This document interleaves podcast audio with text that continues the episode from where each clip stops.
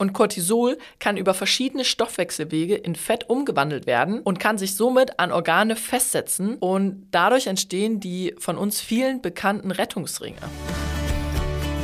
Hallo und herzlich willkommen zum Vita Moment Podcast, dein Podcast für Ernährung, Gesundheit und Wohlbefinden. Hier ist Caro und wir sind heute bei Tag 2 unserer Mythenreihe. Es geht um bestimmte Mythen zum Thema Abnehmen und Gewichtsreduktion und wir wollen euch diese einmal aufzeigen und erklären, warum die Mythen nicht ganz so stimmen. Also seid gespannt und hört gut zu.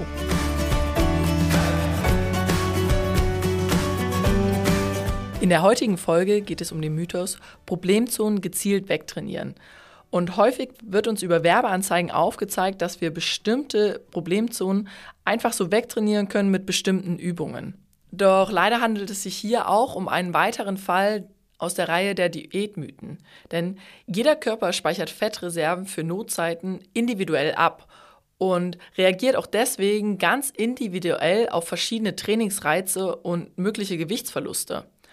Und hinzu kommt noch, dass weitere Faktoren einen Einfluss darauf haben, wie wir Dinge abspeichern. Dazu zählt zum einen Stress, aber auch Schlafmangel, Ernährung, Bewegung. Unser Hormonhaushalt ist dabei ganz wichtig und auch die Insulinsensitivität und die Funktion der Leber. Wenn wir all das in Betracht ziehen, können wir schon sagen, dass gezieltes Problemzonentraining nicht funktioniert. Denn wir müssen generell an Bewegung denken und vor allem, wie wir diese in unseren Alltag integrieren können und nicht nur das Training nutzen, um Bewegung zu haben, sondern auch Alltagsbewegungen wie Treppensteigen oder zum Supermarkt laufen oder Fahrradfahren. Das ist die Bewegung, die uns auf jeden Fall schon mal mehr unterstützt, als bestimmte Problemzonen zu trainieren. Dabei sollte auch bedacht werden, dass jeder Mensch individuell ist und deswegen auch das Training sehr individuell sein sollte. Aber generell kann man sagen, eine Mischung aus Krafttraining, Cardio und vor allem, wie gesagt, Alltagsbewegung an der frischen Luft kann ein wesentlicher Faktor zur Gewichtsreduktion sein. Und wie bereits schon angemerkt, kann ein Problem bei der Reduktion von Fettpölsterchen an bestimmten Stellen auch ein hormonelles oder vitaminreiches Problem sein. Denn durch Stress und Schlafmangel haben wir eine erhöhte Ausschüttung von Cortisol.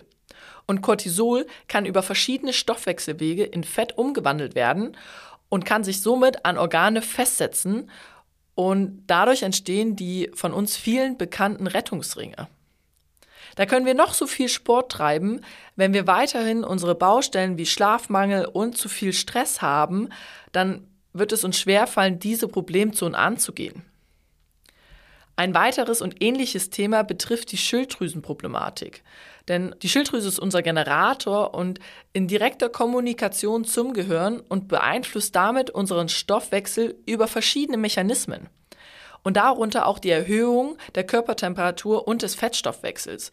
Bedeutet, haben wir eine Unterfunktion der Schilddrüse oder aber auch Überfunktion, können wir ein hormonelles Problem bekommen und auch das sorgt für Einlagerung von Fett. Deswegen gilt auch hier, versuch nicht gezielt Fettpölsterchen wegzutrainieren, sondern nutze generelles Training, Alltagsbewegung und lass mal deine Hormone checken, ob da vielleicht was nicht stimmt für Reduktion des Körpergewichts.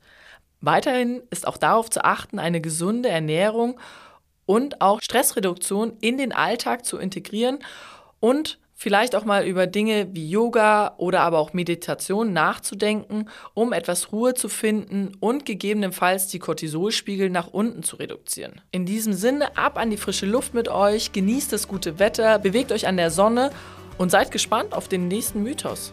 Viel Spaß, bis dahin.